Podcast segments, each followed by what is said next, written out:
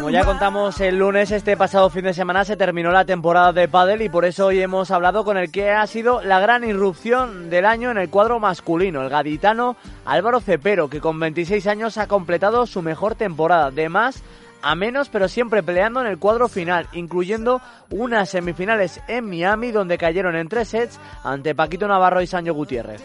En parte estoy muy contento por ciertos resultados y en otros en otros aspectos la verdad que no, pero bueno, se puede decir que es un año bastante bueno, pero en el que hubiera cambiado algunas cosas que otras, sobre todo en algunos torneos, pero bueno, si no si, si no hemos metido 15 de ranking es por algo, no por algo malo, sino todo lo contrario, pero me hubiera gustado algunas cosas que, que, hubieran sido mejor. Y pese a que el final del curso no ha sido el que él hubiera preferido, el año ha sido bastante bueno y ahí está el resultado final. Se ha conseguido clasificar por primera vez en su trayectoria para el máster final, donde han estado las 16 mejores raquetas del circuito. Bueno, la verdad que las sensaciones de un máster, pues bueno, eh, como bien dice su palabra, es un máster, es mi primer año y, y sensaciones pues muy como un, como un niño chico, hmm. muy ilusionado por ello y con ganas de empezar el siguiente año para intentar defender lo que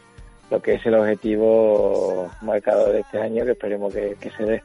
Aún así cayeron en cuartos de final ante lo que son la pareja número uno, Vela y Lima. Eso sí, por unos pocos puntos no han podido competir, no ha podido competir con su compañero habitual, el español también Adai Santana, y tuvo que hacerlo con el argentino Maxi Gabriel. Cayeron en un escenario espectacular y ante la mejor pareja del mundo. Un contexto muy especial para él. Bueno, si hubiera jugado con este torneo hubiera ido mejor, no sé. Me tocó Juan y Vela en el sorteo, perdón, Belea y Pablo, y son los más duros y a priori, mira, eh, Gabriel y yo somos los que le hicimos incluso más juegos, seis juegos en los dos sets, todos quedaron 5-6-3 o 6-3-6-2 y puedo estar contento. Que hubiese jugado con Ara y hubiera ido mejor, bueno, esto es un deporte que no sabemos, incluso me puede haber ido peor, me veo ido mejor.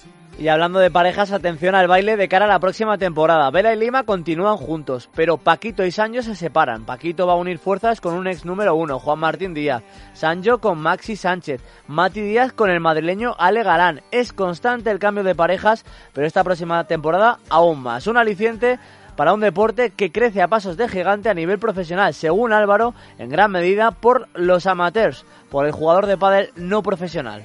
Sí, la verdad que es impresionante, es impresionante, pero bueno, yo creo que la labor y el mérito lo tienen los amateurs, ¿no? No sé si estás conmigo, porque gracias a ellos es quien apoya, es quien apoya este deporte. Nosotros, pues bueno, tenemos esto cerrado, encima es privado, y gracias al amateur, a todas las ligas que se hacen, a todos los torneos, los circuitos provinciales, los regionales, los privados, gracias a todo eso son millones de licencias, millones de, de, partidos, millones de gente que bueno, que eso cada vez esto está haciendo que crece y bueno, encima el pádel en sí profesional está creciendo, ya lo vimos este año en el IFEMA que han cabido 6.000 personas. Y...